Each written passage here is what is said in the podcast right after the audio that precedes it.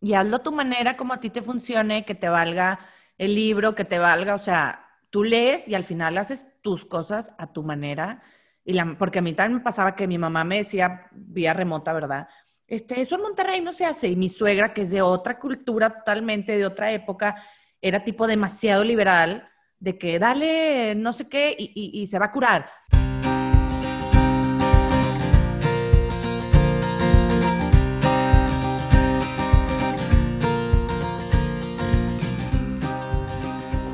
Hola, bienvenidos a su podcast Entre Tomas. Yo soy Brenda. Y yo soy Abril. Y hoy vamos a platicar sobre un tema con el cual creo que mucha gente se puede identificar y aún así no encontramos muchos recursos para prepararnos. Por distintas razones, hay veces que la vida te lleva a tener un hijo fuera de tu ciudad, fuera de lo conocido y lejos de tu familia y de tu círculo de apoyo.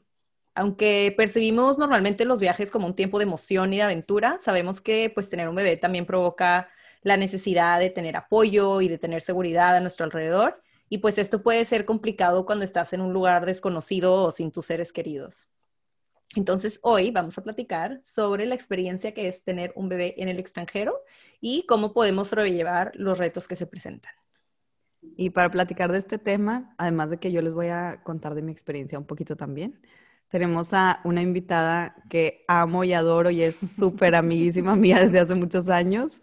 Y la extraño porque vive en Mallorca ahorita, tiene 33, es de Monterrey, es diseñadora industrial, tiene un hijo de cuatro años, Mateo, y ella es Alejandra Perches. Bienvenida. Hola, hello, vamos a echarnos aquí el chal. El chal de nuestras historias de nacimientos. Que casi no nos gusta echar el chal.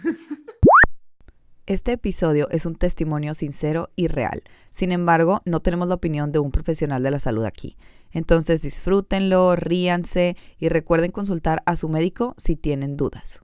Y bueno, muchas gracias por acompañarnos. Gracias por invitarnos, las quiero. Invitarme, las quiero. Invitan, ya sé, invitarnos porque vamos a platicar las dos.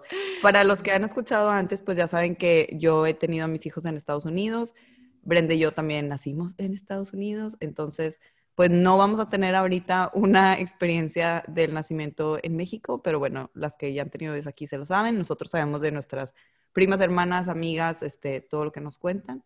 Entonces, si quieres, Ale, vamos a platicar primero un poquito cómo empieza el proceso. O sea, tú tuviste que conocer al ginecólogo, al pediatra o no. Este, ¿Te dieron algún curso? Cuéntanos un poquito de esto. Mira, yo cuando supe que estaba embarazada vivía en Barcelona, entonces empecé el proceso ahí. Y luego ya después, a los seis meses, me cambié a Mallorca. Entonces fue como volver a empezar todo el proceso. Pero básicamente fui con el ginecólogo, eh, te da como un librito con diferentes pautas y cosas que vas llenando. Ellos te van guiando un poco. Este, y después te dan opciones en el mismo hospital donde tú quieras parir. Depende si quieres eh, parir en privado o en público. Ah, Los dos son muy buenos. El público es extremadamente bueno. Eh, sobre todo en ocasiones especiales. Por ejemplo, si tienes un hijo que nace prematuro o estás teniendo un, eh, un embarazo de riesgo, cosas así, te recomiendan ir al público. Yo decidí el privado porque yo quería un cuarto sola. Es la única diferencia, básicamente. O sea, los hospitales son casi iguales, no es que digas el privado está mucho más lujoso, no, básicamente lo mismo. Yo escogí, yo escogí privado por eso, pagas un seguro al mes ridículamente barato, tipo menos de 100 euros, y te incluye una suite, como si fuera aquí la suite del Zambrano, se cuenta. Este, y el público si compartes con otra persona. Depende de cómo esté de lleno, pero normalmente el público compartes. Aunque digas tú quiero pagar, no, tienes que compartir a fuerzas. Sí, no, en Estados Unidos, bueno, no sé si la gente sepa, pero es muy caro tener un bebé. Y obviamente hay, hay seguros y todo, hay planes de parto y todo, que ahorita les cuento eso cómo es con el doctor, pero allá, si tú no tienes dinero, no hay como, como en México que hay un hospital del Seguro Social. ¿Sabes? O sea, tú tienes que ir a un hospital a parir y le debes ese dinero al hospital. Existe el Obamacare y esos programas que pues Brenda también se sabe de esos seguros de Estados Unidos. Pero lo que pasa es que tú le debes ese dinero. Entonces, si tu parto se salió de control y fue cesárea y tuviste que estar en eh, más días y el bebé estuvo en incubadora y te termina saliendo un cuentón de, no sé, 30 mil dólares o una cosa así, tú lo tienes que pagar eventualmente porque se lo debes. Entonces, pues allá creo que sí se pone muy complicado el tema del dinero si no tienes un buen seguro y, pasa algo con tu bebé o así. Y pues la verdad nosotros con los doctores que fuimos, no sé, ahorita nos platicas cómo era ya, estos ginecólogos, con los, mis dos hijos fueron diferentes ginecólogos y ellos te daban un plan, o sea, tú tienes que escoger un plan, si quieres, desde el inicio tú escoges, quiero eh, parto, cesárea no te dejan tanto como escogerlo, a menos de que tuvieras una cesárea previa o así, pero en el plan que tú pagas, ahí ya te incluye este, los estudios, todas las eh, los secos, todas las visitas al doctor, o sea, como que te cuesta mucho, pero ya no pagas nada más. Mm. Entonces, digamos que tú le vas, y la cesárea o el parto, mm. le vas como metiendo dinero a, esa, a ese montoncito y luego ya, pues al final ya solo pagas lo que te cobre el, el anestesiólogo, el pediatra o neonatólogo que recibe el bebé, etcétera. Pero sí, creo que en Estados Unidos es súper costoso tener un bebé. O sea, es Oye, Ale, dime. Sí, sí, sí. Y por ejemplo, aquí en Monterrey, o, tú aquí en Monterrey, pero siento que la gente que tiene sus bebés en su ciudad natal, ¿no? O, donde creció, pues se deja guiar mucho por recomendaciones, porque tus amigas tuvieron el bebé con ese doctor, o porque es tu doctor de toda la vida, el ginecólogo. Pero estando en un lugar nuevo, ¿cómo te, qué apoyo o cómo le hiciste para encontrar como que alguien que te diera confianza, saber cuál es el buen hospital, como que todas esas cosas que normalmente se guían mucho por, por recomendaciones, estando allá sola. Pues mira, yo fui a ciegas, porque a Mallorca prácticamente acaba de llegar y tenía, no, ninguna de mis amigas tenía hijos, entonces no, no sabía qué onda. Fui al hospital como de los privados, digamos, al mejor, o al que me recomendaban mejor en general, porque mi marido es de Mallorca y porque ahí estaba la ginecóloga. O sea, primero encontré un ginecólogo que no me gustó nada y yo por miedo, lo que dices tú, y por no saber qué onda, yo era tipo, bueno, me quedo con él. Y mi marido fue, no, si no estás cómoda, mm, cambia. Y llegué este, por mi suegra a, otro ginecólogo que no estaba en la fecha de mi parto, entonces me pasó a otra, o sea, sí me fui de una a otro. Y era una ginecóloga casi, casi de nuestra edad. Eh, y ella fue la que me fue guiando. La diferencia es que, por ejemplo, en Mallorca y así no te dan paquetes de embarazo. O sea, tú pagas como persona humana tu seguro al mes y eso te incluye todo, de todo, de todo. No existe ninguna diferencia. Yo lo único que pagué por todo mi parto fue la vacuna que te ponen cuando tú y tu marido son diferentes sangres. No ah, sé cómo se llama. Creo que me costó 70 euros. Fuera de eso, tú no pagas absolutamente nada. Y no te preguntan porque obviamente cesárea imposible, a menos que sea un caso especial. Y en, ese, en eso siento que son muy relajados y demasiado hippies porque se van dejando llevar como, como por, por el momento, digamos. O sea, literal, mi ginecóloga cuando yo estaba pariendo llegó de la playa, porque yo parí en agosto. O sea, llegó en ropa de playa con el traje de baño abajo y arena. No. literal. Mi mamá está infartada y que, ¿cómo? Ella tipo va tu amiga la hippie que acaba de entrar en chancla. Literal, venía a la playa. No, no, no, Pero... Extra relajados.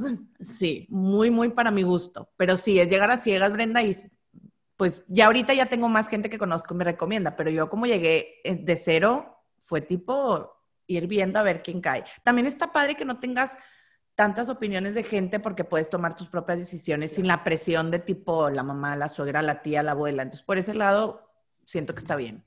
Y luego lo que decíamos al principio, o sea, tú sí tomaste ahí algún curso, te preparaste, te dieron unos folletos, etcétera. Me dieron muchos folletos ahí, el típico, ya sabes, del cordón umbilical y todas esas cosas. Y en uno decía que primero tomé un curso privado afuera y no me gustó. Y luego el mismo hospital donde pares te da gratis ciertos cursos. La verdad están muy sencillos, pero mínimo te enseñan a pujar, que a mí se me hace gratis. A mí se me hace básico que te enseñen a pujar, porque no es una pujada normal. Este, te ponen el típico de que ven con tu pareja y tipo cambiarle el pañal al bebé y cosas así. Este, y te daban creo que uno por semana y pláticas también. Unas muy interesantes, unas muy pedorras, pero ya son gratis, entonces todo, todo lo que venga. Todo suma.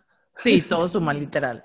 Sí, allá, yo la verdad había tomado los psicoprofilácticos aquí, entonces ya, ya no, pero sí me acuerdo que me dieron y había preparación y había curso de lactancia. Gratis también. Gratis en ah. el hospital y aparte, cuando ahí haz de cuenta que te hacen hacer un recorrido, o sea, donde tú escoges el hospital, haces un recorrido y me acuerdo perfecto que había un como banderino, no sé cómo se dice, o sea, una publicidad de que eh, Golden Hour, Skin to Skin, no sé qué, y yo, ¿qué es eso? Ahí fue la primera vez que yo escuché que eso existía, o sea, en Monterrey jamás lo he escuchado y la, la enfermera que nos estaba dando el tour de que sí, pues cuando nace tu bebé te vas a quedar una hora con él en el, en el LPR donde nazca y va a estar arriba de ti y le puedes dar pecho si quieres, no sé qué. Yo, ¿de qué estás hablando? O sea, esto para mí fue así de que mind blowing nuevo. Claro que yo regresé y yo, wow, es que allá está incluido, o sea, porque aquí te cobran aparte, si tú quieres, no sé cómo se llama el paquete, pero es como un paquete con más apego. Entonces, ah, te cobran por tenerlo pegado. Pues o sea, si te lo quieres quedar en el cuarto, no sé qué, todo eso no va incluido. Bueno, cuando nacieron mis hijos, así era. No sé ahorita cómo está la cosa. Pero pues sí creo que es un chorro de diferencia de que tener el bebé en el cuarto. Bueno, y ahora si quieres cuéntanos ya cuando ya nació y todo ah. ese proceso. eh, bueno, no sé si en España o en toda Europa, a las 41 semanas, eh, creo que aquí es a la 39 o a la 40, ¿no? De que ya, ya. Ajá. Si a la 41 no tienes contracciones o nada, te inducen sí o sí. Entonces, súper relajada, yo hablé con mi ginecóloga y me dijo, vente a tal hora. Fui, allá te inducen, allá tratan de no usar oxitocina. Entonces, primero te, tratan, te inducen con pastillas, que perdón que lo diga, pero pues te las ponen por ahí abajo. Bueno, pero también es hormonal las que te ponen por ahí. No, solo me pusieron unas pastillas por ahí abajo. Sí, sí, sí. Pero la, bueno, no sé si voy a contar esto aquí, si no lo editan, pero la que me lo puso tenía muchos anillos en las manos. No. Era una peruana que amo hasta la fecha. Tenía, güey, muchos anillos en las manos y los guantes. Me ponía las pastillas. Y yo, ¿qué es eso que siento? Y yo, son tus anillos. Ay, perdón, y ya se los quitó. me dolió más que el parto. Me dolió más que el parto esos anillos. Entonces, Te estaba preparando. con pastillas. No funcionó. Otra vez con pastillas, yo tipo nada y luego ya llegó el, ya llegaron con la oxitocina y la oxitocina ya fue rápido. Es que es lo mismo, o sea, por las pastillas también es hormona, nada más que, bueno, lo, que yo sé, que experiencia, pero no soy doctora, ¿verdad? Es que cuando te las ponen, o sea, por la vagina, que es la, la, como pildorita que te ponen así, sí y no actúa, ya se van intravenosa. Ajá, por eso. Que es la como pitocin, que es la que te ponen en la vena. Pero la de la vena es para que ya, o sea, sí, sí, sí. O sea, sí, que no, no, no se está moviendo rápido, sí. intravenosa. Sí, sí, sí. O sea, ya tardaron dos veces con las pastillas porque no querían tipo la oxitocina, que es esa cosa. Creo que se llama oxitocina. Bueno, y ya cuando no, digo, ya pasaron ahí. Pues las dos estábamos mal. Las pastillas vaginales son prostaglandina. Pueden estar en presentación de pastillita o en gel y el objetivo de estas es borrar o ablandar el cuello del útero. La que es intravenosa es la oxitocina, que provoca contracciones. Lo que está indicado al inducir es empezar primero con prostaglandinas para suavizar el cuello y después aplicar la oxitocina. Y ahí ya fue más rápido todo el proceso. La máquina de las contracciones, la verdad las contracciones me dieron normales, pero la máquina de las contracciones dejó de sacar la hojita donde venía la contracción, ¿ok? Entonces dejó de marcar las contracciones. Y de repente ya me empezaron a doler y le dije a mi, ah, todo el tiempo no está tu ginecóloga, ¿eh? Tu, mi ginecóloga llegó un minuto. No, ya estaba en la playa. Ya estaba en la playa agarrando el sol. Sí, sí, sí. está, está todo el tiempo. Con olor a coco. Güey, sí, literal, a Hawaiian Tropic. Este, el, ¿cómo se llama? La tipo dula, pero de ahí otra palabra, la... Sí, la midwife. Ajá, tipo midwife. La que era esta peruana, la que dio las de los anillos. Este, entonces, ya cuando yo le dije, me está empezando a doler, y ya, güey, eran una cantidad de, ya estaba muy fuerte. Me dijo, ok, si ya te está doliendo a ti, que tú tienes el umbral, no sé cómo se diga, ya te voy a poner el, la epidural. Ya me pusieron la epidural, ya no sentí nada, me quedé dormida con la epidural. Nada más que entre dosis y dosis, no te traumes, Brenda, entre dosis y dosis de epidural. esto que lo diga la gente porque esto pasa. Empiezas a temblar como el exorcista, casi a levitar de la cama yo estaba atacada de la risa y le decía a mi marido, no tengo frío, pero así hablaba de que no, tengo frío. así. ¿Por qué no puedes dejar de temblar? No sé, es un tipo de efecto, no sé si a todo el mundo le pase, pero ya he escuchado varios casos que sí. Sí, yo también temblaba y de que deme más colchas y más colchas. pero yo no. tenía frío, tú sí. No, estaba sudando, estaba de sudar, pero como que era como una epilepsia, sí, exacto. Estás tipo temblando, te digo, exorcista total, la cama vibrando. Yo atacaba la risa y yo, mi amor, le decía a mi marido, es que te lo juro que no tengo frío, pero no puedo dejar de tipo muecas. Y, y luego, perdón, también le quedé asco y empecé a vomitar y vomitar como exorcista. Eso sí es efecto de la ¿Verdad? Y luego ya te la vuelven, la cara de Brenda, y luego ya te lo vuelven a poner, chiquita, no tengas miedo, ya te lo vuelven a poner y ya otra vez. Y así, pero sinceramente no, eso no es lo traumático, porque pues ya te ríes y ya. Pero luego ya este, de repente ya me quedé dormida, bien drogada, y de repente llegó la siguiente, como el siguiente turno de la midwife, y fue que, ah, ya estás dilatada 10, de que ya se va a salir el huerco. Entonces ya me desperté, llegó, te digo, de la playa mi esta, pujé, no sé, 10 minutos y ya salió. Y se lo llevaron. Y en el cuarto nada más estaban tú y tu esposo. Es que eso ni siquiera era un cuarto. bueno, sí era un cuarto, pero era como el cuartito, no sé cómo funcionan las demás partes del mundo, eran como cuartitos en otra parte especial, o sea, no es el cuarto real donde estás. Sí, es el, el, LPR donde vas a parir. Ah, ok, sí, bueno, es el cuartito chiquito.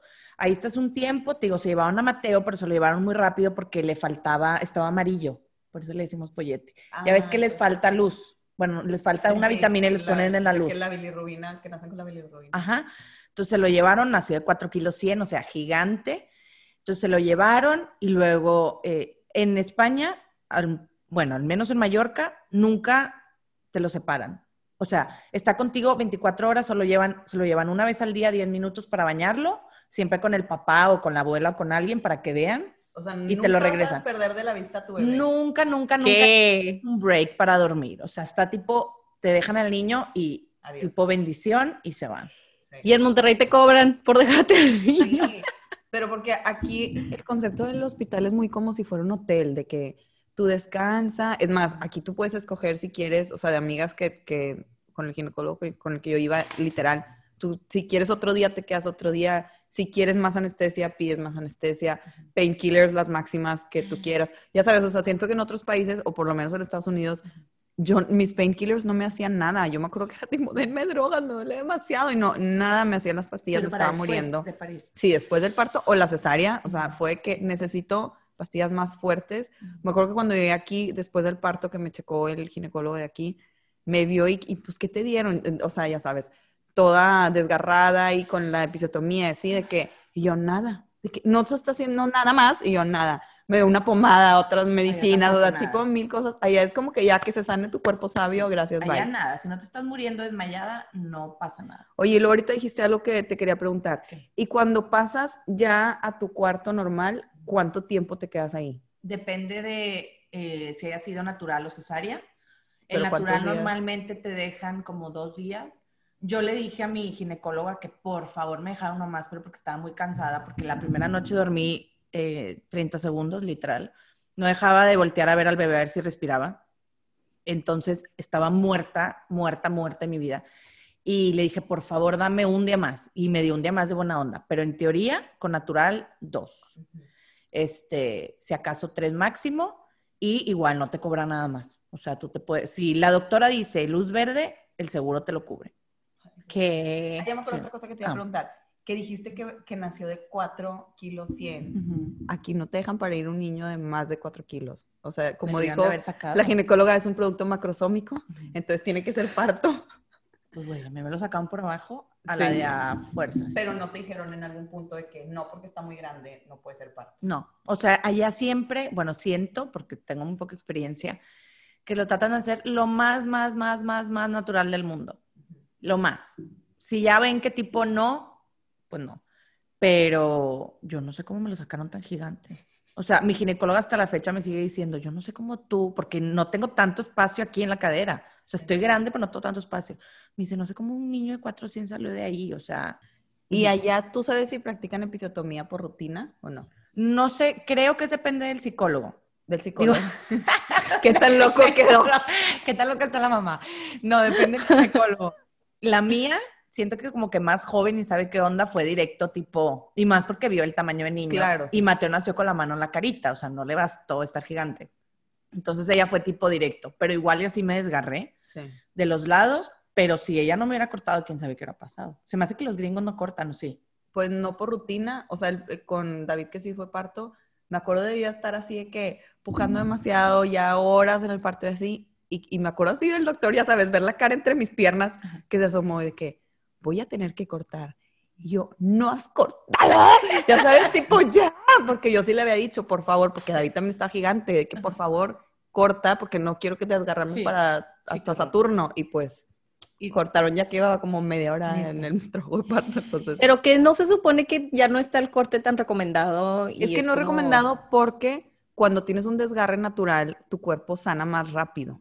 ¿Sabes? O sea, ok, los bebés nacen muy grandes, muy probablemente te vas a desgarrar. Bueno, no, no todos, ¿verdad? Los míos. Pero los bebés, aunque, aunque no venga, no sé cómo explicarlo, o sea, es muy probable que tengas un desgarro, pero como quiera, como es natural, se supone que tu cuerpo lo sana más rápido.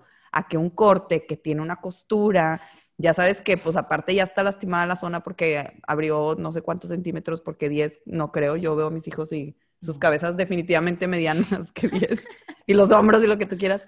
Entonces ahora imagínate sanar toda esa desgarre más las, las costuras. la sutura. la sutura, perdón, las costuras, porque es un vestido. Las suturas, pues es mucho más complicado y luego pues tienes que volver a ir al baño, pararte, cargarlo. O sea, como que... Pero entonces, ¿para qué te cortan? Sí, igual te vas a desgarrar. Pues es como una ayudadita para que haya más espacio que pase el niño. Porque luego puede pasar, a gente le pasa que pues ahí se abren hasta donde te cuento. ¿Me explico? Hasta el otro agujerito.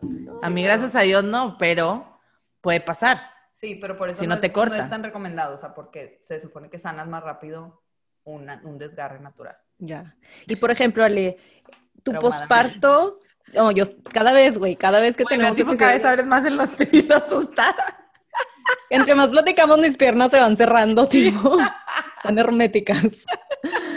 Oye, Ale. Pero bueno, tu posparto, ¿cómo fue la atención o qué cosas sientes que fueron diferentes a lo que escuchas de tus amigas aquí y tú también, Abril, en Estados Unidos? Eh, allá te digo, no te pelan, básicamente. O sea, son bien lindas, depende de quién te toque. Estamos acostumbrados que aquí la gente es súper dulce y súper acogedora y súper allá y allá son más fríos, ¿verdad? Eh, fuera de que mi partera, eso sea partera, era peruana y era un amor de persona, la demás gente en sí es medio fría. No te hace nada, las enfermeras dicen que te ayudan al pecho, pero pues no son expertas, no son expertas en lactancia. Yo batallé mucho con el pecho y siento que fue porque no supe el agarre desde el principio. Este, te digo, se llevan al niño totalmente todo el día, entonces pues estás sola y no sabes ni qué onda. Bueno, yo estaba con mi marido, pero mi marido también, nunca había agarrado a un niño, entonces los dos perdidos en el mundo.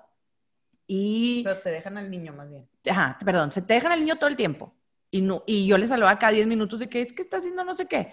Y ellos es normal. Y yo es que estás, ya sabes, perdida, perdida en el mundo. Eh, y pues es que no, ni te pelan. O sea, te llevan comida y el dolor, yo, o sea, yo de dolor de posparto tuve cero pero no porque, ay, wow, soy una campeona, no, porque estaba tan estresada con el bebé que se te olvida tu dolor. O sea, las heridas que yo tenía abajo estaban cañonas porque Mateo nació gigante y jamás en el mundo de repente sentías como que, ay, un tipo calambrito. Pero yo llevaba, tipo, yo iba equipada con los cótex esos fríos que se que, los truenas y se ponen fríos, fríos. ¿Y eso no te lo dan Con spray, no te dan nada. Allá te digo que son lo más hippie. Yo me lo traje a Estados Unidos, mi mamá me lo llevó a Estados Unidos porque me habían dicho varias gente. No terminé usando nada, porque ni siquiera me enfocaba en mí. O sea, estaba tipo tan asustada con el bebé que era tipo, mi dolor así desapareció.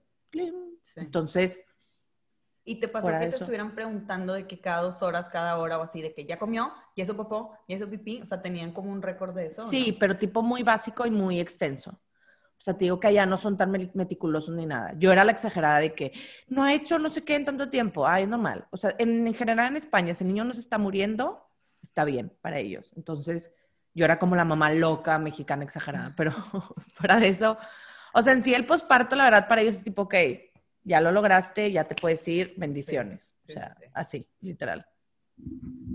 No, allá sí te dan todo. ¿Qué te dan? las white O sea, yo también llevaba como miquitos, parto no sé qué, y literal el hospital me dio una bolsa con las cótex gigantes. Las cótex frías no, pero te dan un spray que te duerme ahí. o sea, como que muchas cositas que aquí sé que tú tienes que llevar al hospital. Sí.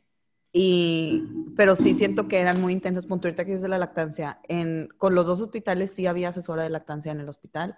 Claro que no es lo mismo que una asesora que es personalizado y así, pero pues sí le sabían, ¿no?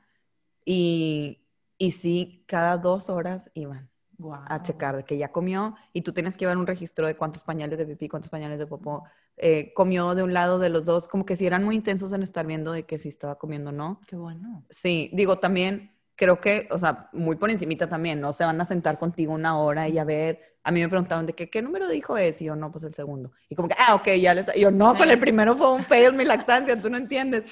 Pero sí creo que son muy intensos en tipo eso. También me acuerdo mucho que me preguntaron al día siguiente de que, eh, ¿has tenido así como que pensamientos oscuros y ganas de asesinar a tu hijo. y luego, güey, a la siguiente semana otra vez, dos semanas después otra vez. O sea, como que tienen un registro de quienes tuvieron a sus bebés y les dan monitoreo y me dieron flyers al final y todo para la depresión postparto, sí. Que digo, pues aquí les vale y tú puedes ir a asfixiar a tu bebé y no sabes que no estás sana de tu mente. Y allá siento que como que le dan seguimiento porque, oye, si sí si estás teniendo algo, si no lo quieres, si te están pasando pensamientos extraños, aquí está esta ayuda, aquí hay un support group. O sea, como que en eso sí dije, oye, wow, acá te les vale ni se dan cuenta si tienes depresión postparto, ¿no? Sí, allá también les vale. O sea, yo, yo creo que si me dio depresión postparto, digo, no sé, yo creo que a todo el mundo le da como en cierto... El baby blues. ajá. Eh, eh, pero allá jamás me preguntaron cómo te sientes, necesitas. Jamás en la historia. O sea, eso Estados Unidos se me hace súper bien porque es súper importante. Mínimo las que te digan como las bases o tips o cositas que puedes hacer porque yo me acuerdo que a mí yo sufrí en el pecho porque desayunaba, comía y cenaba con el niño en el pecho. O sea, Mateo siempre tenía migajas tipo de mi sándwich o de mis galletas o de mi, o sea, todo el tiempo estaba tipo aquí. Yo le decía a mi marido, es que ni siquiera me puedo bañar porque cuando me levanto, tipo, ya tiene hambre otra vez.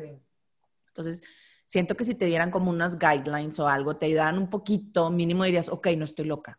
Es normal. Que te digan, es normal, claro.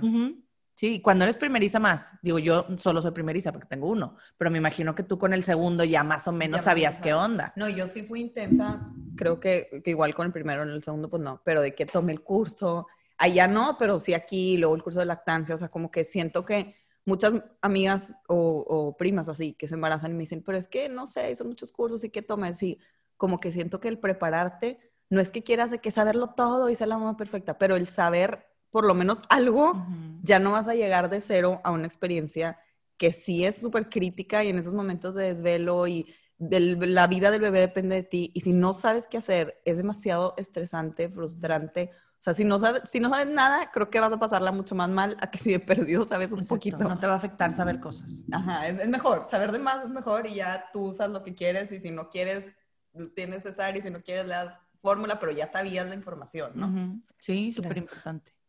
Oye, Ale, y regresando un poquito a este tema como de baby blues y de, todas las emociones intensas que vienen con el bebé, ¿cómo lo manejaste estando lejos de tu familia y de tus amigos? O sea, ¿cómo fue esta experiencia de no tener ese círculo de apoyo todo el tiempo? poquito tiempo, ¿no? No, pues no lo manejé, sobreviví, literal. Las cosas como son, o sea, sobreviví, respiré, me bañaba. Porque el hijo también sobrevivimos. sí, sobrevivimos, mi hijo también. No sé, o sea, mi mamá fue que, mi mamá creo que fue un mes, pero como me lo tuvieron que inducir, o sea, al final se quedó dos semanas, me lo indujeron a la mitad del mes. Mis hermanos ya sí fueron una semana, creo. Fue sobrevivir con mi marido, mi marido, la verdad, que mis respetos al 100, porque ya estaba psycho. O sea, Aparte allá al esposo le dan, le dan un tiempo de... Ah, maternity leave. Sí, paternity ah, leave. Ah, paternity leave. Le dan, creo que sí, creo que le daban 15 días o un mes, algo así. Y él lo dividió. Les dijo, dame la mitad, mediodía, cuando estaba mi mamá. Y luego cuando ya se fue mi mamá, él tenía todo el día. pero, Y, esto me da cuenta que le pasa a mucha gente, pero me da risa, que literal, el pobre hombre no hace nada, respira y ya te caga. O sea, respira es tipo, y siento, a mí en lo personal y a la gente que he platicado, a mí yo decía, es que no es justo, tipo, yo tengo que embarazarme, parir, sufrir, dar pecho, darle todo. O sea, el niño depende prácticamente al 90% de mí. Él no puede dar pecho, pero lo, y me daba coraje, como, ¿por qué él no? Pero luego dices, el pobre, que el que culpa, ¿verdad? Ni modo que él, que, o sea, ni modo que le dé el pecho. Entonces siento que eso pasa y por mi marido, porque a mí me costó muchos meses o años quitarme ese tipo frustración de que, qué ansia, porque tipo toda la mujer, y hasta la fecha lo sigo pensando, porque desde el anticonceptivo todo es la mujer. Y hasta que nos muramos, tipo, la mayoría de la carga de los hijos son de la mujer. Entonces, como que yo siempre tuve ese resentimiento, y pobre mi marido porque aguantó como campeón. aguantó como campeón. Eso platicamos en algún episodio, que era como que el marido no puede hacer nada por el bebé en ese momento, pero su rol puede ser mucho atenderte a ti. Sí, acompañar. Eso es lo que hacía mi marido, o sea, me hacía el sándwich, casi creo que me lo daba en la boca, pero ni aún así, o sea, aún así yo tipo te digo, o sea, el hombre iba al baño, yo me enojaba de que, que no sé que va al baño tipo en paz, o sea, pobres hombres. Pero y luego, ¿sabes qué me di cuenta? Y eso es súper importante, no sé si tenga que ver exactamente con el tema de hoy, pero que siempre le digo a mis amigas que van a tener hijos, yo en el caso de que mi marido era pues mi mitad ya, ya no existe ni quien te ayude ni nada, ¿verdad? O sea, son los dos y se acabó. A mí me acuerdo que me estresaba de que es que lo viste, no sé, lo viste es combinado o el pañal no lo pone como yo. Y luego me di cuenta de que no importa, que lo viste es combinado, que le ponga el pañal este, al revés. al revés, que los calcetines no machen, o sea, que la leche no se la dé a la temperatura, no importa, porque si nosotros hacemos o sea, les damos, no le damos valor a lo que ellos hacen, güey, tipo, lo estás haciendo mal, ellos lo dejan de hacer y se vuelve un conflicto. Entonces, darle valor a lo que ellos hagan de la manera que lo hagan, obviamente cosas de vida muerte no, ¿verdad? Pero cosas básicas, decir, sí, no importa, o sea, a veces mi hijo lo mandaba al kinder, Dios mío, vestido tipo como homeless, y me daba igual, era tipo, lo hizo él, dale. Entonces siento que eso es súper importante, como que dejarlos que ellos hagan a su manera, porque si no nos vamos a volver más locas. Yo estoy loca, o sea, más loca todavía. Aparte yo pienso como que no les va a pasar nada. O sea, creo que con el primero sí era obsesiva de que no, ¿por qué se durmió en el carro? ¿Por qué no cenó justo a la hora de la verdura? Ahorita hace poquito se llevó a los dos, como a las 7 de la tarde, estamos comiendo nieve. Y yo pensando todo en mi cabeza, claro, de que ya se desvelaron, traen mocos, están comiendo nieve, hace frío y no van a cenar y se van a dormir en el carro. Pero dije, pero tengo dos horas libres para mí, no me importa que pase, no les va a pasar nada, güey, por un día que cenaron nieve, o sea, no les va a pasar nada. Sí, sí, sí, sí, totalmente. Claro, y aparte siento que bien importante también, te digo, estando lejos, sin tu tribu, escoger tus batallas, ¿no? Como que esta la puedo dejar pasar. Y hazlo a tu manera, como a ti te funcione, que te valga el libro, que te valga, o sea, tú lees y al final haces tus cosas a tu manera y la, porque a mí también me pasaba que mi mamá me decía vía remota, ¿verdad? Este, eso en Monterrey no se hace. Y mi suegra, que es de otra cultura totalmente, de otra época, era tipo demasiado liberal, de que dale no sé qué y, y, se va a curar.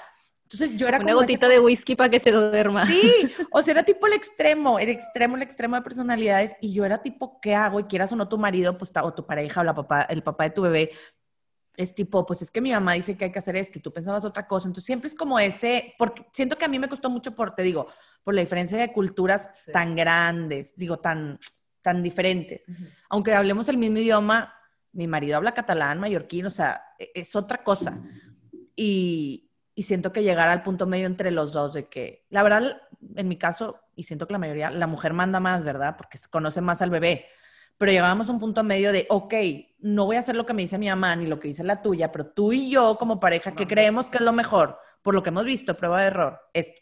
Ok. Y eso va a ser toda la vida, me sigue pasando, mi hijo tiene cuatro años, o sea, siento que eso es como básico cuando estás lejos, llegar, y son team, los dos, one on one. Te tardas, puede, yo me tardé, porque te digo, al principio era tipo, pobre hombre, lo odiaba, pero llegas a un momento donde llegas a un punto medio y está bruto, porque son ustedes dos y no tienen que opinar las 100 personas de alrededor, que es lo que a mí me da como conflicto. Sí, aquí todo el mundo se mete. Oye, me quiero regresar un poquito del nacimiento de así, porque también una diferencia muy grande, cuando son niños, para empezar, es que aquí como que es más rutinaria la circuncisión. En Estados Unidos o España, tú tienes que buscar, tú escoges si quieres, si no quieres, no la recomiendan. Y también todo el tema del pediatra, o sea, allá ni siquiera estaba dentro del parto del neonatólogo. Allá lo recibió el, ginecólogo muy a fuerza, porque como ya sabemos, las parteras y las enfermeras son las que están ahí. ¡Ah, ya está la cabeza salida! Le gritan al ginecólogo y regresa, ¿no? De la playa. Ah. En, mi caso, pues de Whataburger, no sé dónde estaba. Y luego ya, sí, del Denis. Y luego ya, llegó, lo sacó, no sé qué, y después le hace una visita el neonatólogo. Y aquí es como, ¿cómo? O sea, el, el neonatólogo tiene que estar en ese segundo porque si algo es crítico que... Y allá es, no, a ver, aquí están preparados los que lo reciben para que si algo raro del bebé ya le hablan a un pediatra o así, pero realmente allá no estaban, ni siquiera escoges un pediatra, o sea, el pediatra que está en turno es el que va y lo revisa y sabe y no sé qué. Y ya después, como a la semana, tú vas, visitas al que tú hayas escogido, escoges si quieres una circuncisión o no. O sea, siento que todo el tema del pediatra y el neonatólogo y así, aquí es como, antes de que nazca los papás van y lo conocen, lo escogen, conocen a varios, o sea, como que es más personal y más como de que buscar empatía, cuál me gusta y cuál va por el mismo estilo de lo que yo quiero, y allá es de que, o el que está en turno, ni siquiera te toca escoger. En España igual. Se me hace súper bien lo de aquí, la verdad. Allá había un, el pediatra, no sé si estaba, creo que cuando sacan al bebé y luego ya llega él y él es el que se lo lleva, pero no está en el parto tipo per se. Y él se lo lleva y él es el que nos dijo de que lo que le faltaba, lo de la bilirrubina. Eh, y luego ya fuimos igual, buscamos un, pediatra y así. Eh, es el mismo concepto. Es un pediatra ya y te lo va checando, pero también muy hippies, este, cero como seguir un récord específico de las cosas. ¿Y también te lo incluye el seguro o no? ¿El pediatra? Sí, sí, sí, tú no vuelves a pagar nada. 500 dólares la consulta. La consulta. ya no pagas nada, nada, nada, te incluye. Eh, tanto en el privado, tú tienes que tener, en España al menos, tienes que tener eh, un pediatra público y uno privado. Un público por cualquier cosa que necesites, por ejemplo, una vacuna o algo. De hecho, las vacunas a Mateo se las pone el público, pero yo al público no voy a consultar porque me da flojera ir y hacer una filona. En cambio, en el privado haces fila porque está llenísimo, pero vas con tu cita y todo normal. Pero allá hay muchas culturas, entonces te puede tocar un pediatra ruso, un mexicano, un, o sea, es con el que te encuentres. Yo me, traté, yo me tardé la vida en encontrar un pediatra que en verdad me gustara, porque pues somos de culturas muy diferentes, ¿verdad? Bueno, pero sí escoges tú, o sea, no es de que el asignado ahí por el gobierno o algo así. Te asigna el gobierno el público. Ah, ya. Y el privado tú te lo escoges. Pero si el público te lo asignan, depende de dónde vives, de la zona.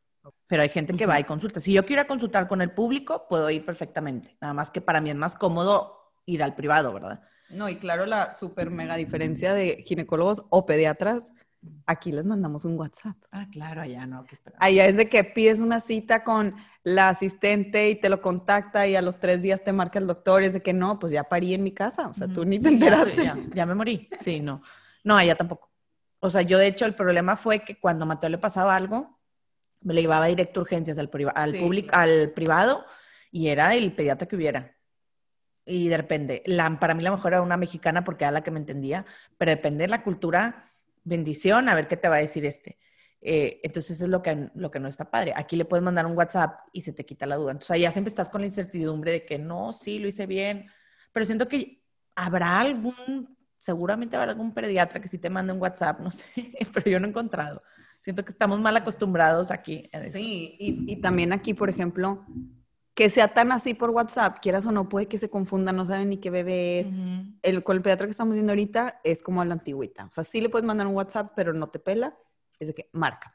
Entonces le marcas, él abre el registro, digo, el, como, ¿cómo se dice? Sí, sí. El expediente. Ajá, el expediente de que, a ver, fulanito, ok, eh, hace dos semanas lo trajiste y no sé qué. Ah, y no, nada, o sea, eh, te van tipo con todo el expediente así, pero me gusta que le tengo que marcar porque así es de que, a ver, ¿quién es no sé qué? Ya me dice, tráemelo. O no, dale esto, o mándame una foto cómo se ven las ronchas, o sea, ya sabes. Pero pues sí creo que el hecho de que allá sean tan intensos, pues es porque ellos siempre se protegen, de que, por ejemplo, con David también me acuerdo que llegamos con una GoPro al nacimiento, ¿verdad? Y ya la pusimos y para grabar, ja, ja, ja, en cuanto la vio el doctor fue que eso es ilegal, quiten la cámara, no pueden grabar nada. Yo traumada y lo dije, pues claro, porque aquí son como que, a ver, no vaya a salir algo que lo, tú me puedas demandar porque no tienes el video. Sí, en Estados Unidos eso es como muy intenso. No, allá. Sí, ¿Qué dices? Yo ni grabé. No, hombre, yo te digo que voy a sobrevivir. yo llegué tipo en blanco de que, ok, do your magic y ya nada más. Ni creas que me preparé ni con GoPro, nada, ni maquillada, ni con pestaña, ni con uñas, como todas, no. No, yo también, ya con el segundo día me valió queso. Pero también en la cesárea me acuerdo que a los dos días de que, bueno, tú ya estás lista, y yo, yo no me puedo ni parar. Claro, o sea, yo me quiero quedar otro día, o sea, por favor, ¿qué te pasa?